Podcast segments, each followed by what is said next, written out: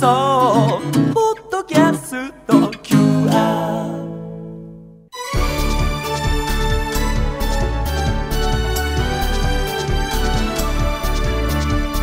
箱根駅伝出場大学応援ラジオ。箱根駅伝への道。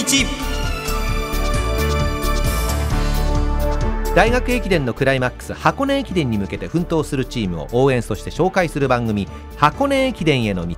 ナビゲーター柏原隆二さん文化放送山田美希アナウンサーです。こんばんは。こんばんは。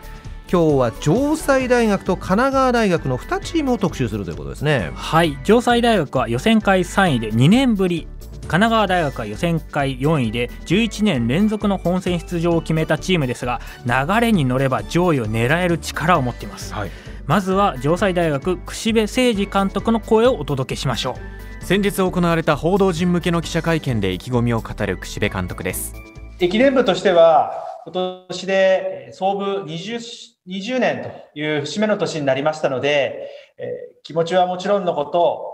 結果で、えーしっかりとですね、アピールしていきたいというふうに思っております。また、30年、40年、長く続くチームに育てたいという思いでやっております。えーまあ、本戦に向かっての目標は、やはりちょうどラインとなるシード10位以内ということで、まず設けております。また、えー過去のお本学のお選手たちのお記録、練習等をお比較しながらですね、えー私たちは6位以上というようなことも考えております。え達成するには十分な選手が揃っているかというふうに思います。えーまず皆さんお分かりだと思うんですが、うちはその選手として突出した選手がたくさんいるわけではありませんので、えー何としてでも形を作るっていう序盤にですね、形を作るっていうことが大事かなというふうに思っています。えーまあ、幸いにも菊池、菅原、砂岡という3名の選手は他大学さんと比較しても十分な戦力と言えるかなというふうに思っています。まずはその3名をですね、えー主要区間にしっかりい配置し、そして、えー結果を残すということが、まずは必須だと思います。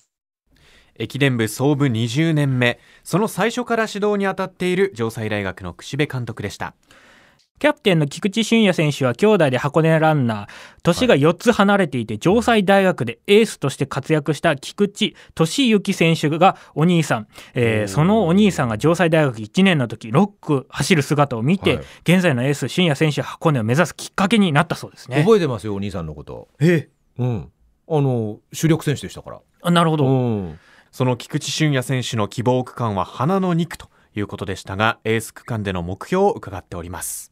僕としてはあの一番は去年相澤さんが65分台を出したっていうことだったのでやはりあのその記録も目指せないっていうことはないと思っているのでもし2区を任された場合はその相澤さんの1時間5分台の記録を抜かす気持ちでいきたいと思ってます。やはり自分はそういうできるっていうそのイメージをちゃんと持っているので、まあ、今はもうレースだけではなくてその区間シーンとかを出した後のインタビューぐらいまでイメージできるようにあの普段から考えてるぐらいあのイメージをするっていう監督から一度あの頭でイメージできないことはやはり達成はできないっていう話をされたことがあってやはりその通りだなっていうふうに思って今年は一番っていうものを目指しているのでそこのイメージをすることをあの大切にあの1月2日3日の箱根駅伝には向かっていこうと思っています。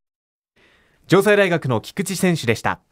すごいこうインタビューまでイメージできてますっていうね。選手うん。なかなかいないんですが、ね。まずはですね、まあ、スタートラインに立って1時間、まあ、5分台を目指すということなんですが、なかなかこれがですね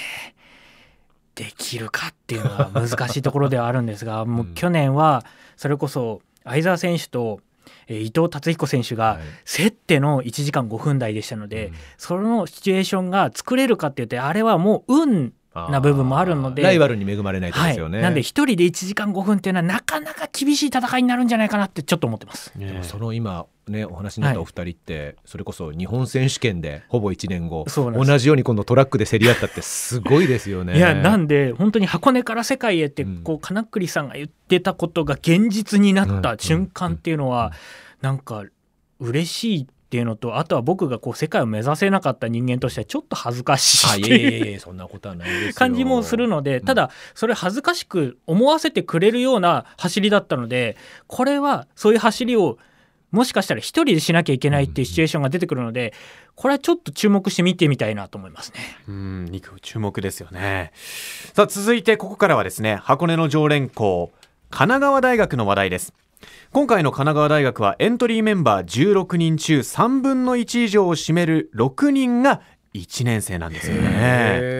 へこれは指導歴32年の大悟英二監督をしても今までなかったことと話す異例な現象だということですね。まあ、予選会でもチーム3番手から5番手が1年生ーであゴールしてますんでー主力ですねもうね。もう1年生が強いっていうのはもう下が突き上げてくると4年生とか3年生が慌ててですね、やばいやばい俺たちレギュラー死守しなきゃっつってレベルアップしていくのでちょっと大悟監督ちょっとニヤニヤしてるんじゃないでしょうかね。そんな神奈川大学大悟監督の声をお届けします。目標のシード権獲得に向けたレースプランについて伺っています。どうぞ。最近はもうね、1区から4区、5区、6区で大体もう順位が決まっちゃうんですよね。あとはその大きな失敗が7区以降なければ、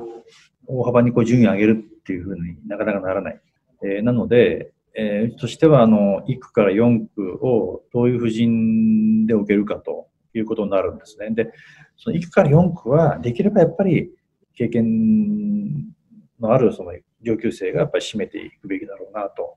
いうふうには思っていまして、えーまあ、そこには、えー上級生で予選会で上位だったもの、あるいはこうトラックでですね、やっぱり28分台で、えー走ってくれてる、ちょっと予選会はあまりいい走りはできなかったんですけども、川口とかですね、12月の1万の記録会で28分40秒台で走ってる西方とかですね、4年生、3年生がどういう走りをしてくれるかっていうことで、完全に流れが変わると思う、決まってくると思いますから、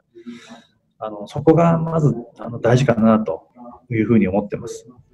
神奈川大学大悟監督でした。大悟監督ちょっと悩んでる様子でしたね。1年生をどこで起用するのかそして1区から4区までは経験者使いたいっていう思いはあるにせよどこかでリスクを取って1年生起用しないと、これが1年生が2年生になった時に辛い戦いというか厳しい戦いになってしまいますのでどこかでリスク取って1年生起用あるんじゃないかなと思います。特に1区とか遅れを取っちゃダメですからね。取っちゃダメだけどここで1区1年生使うってなった瞬間に234が楽になってくるねなるほど。じゃあ使うんじゃないですか？それはもう大悟監督次第になりますね。でも指導歴32年にしてでもう悩むと。ねえ箱根駅伝の奥深さ感じますねナビゲーター柏原隆二さん文化放送山並仁アナウンサーでした箱根駅伝への道お送りしました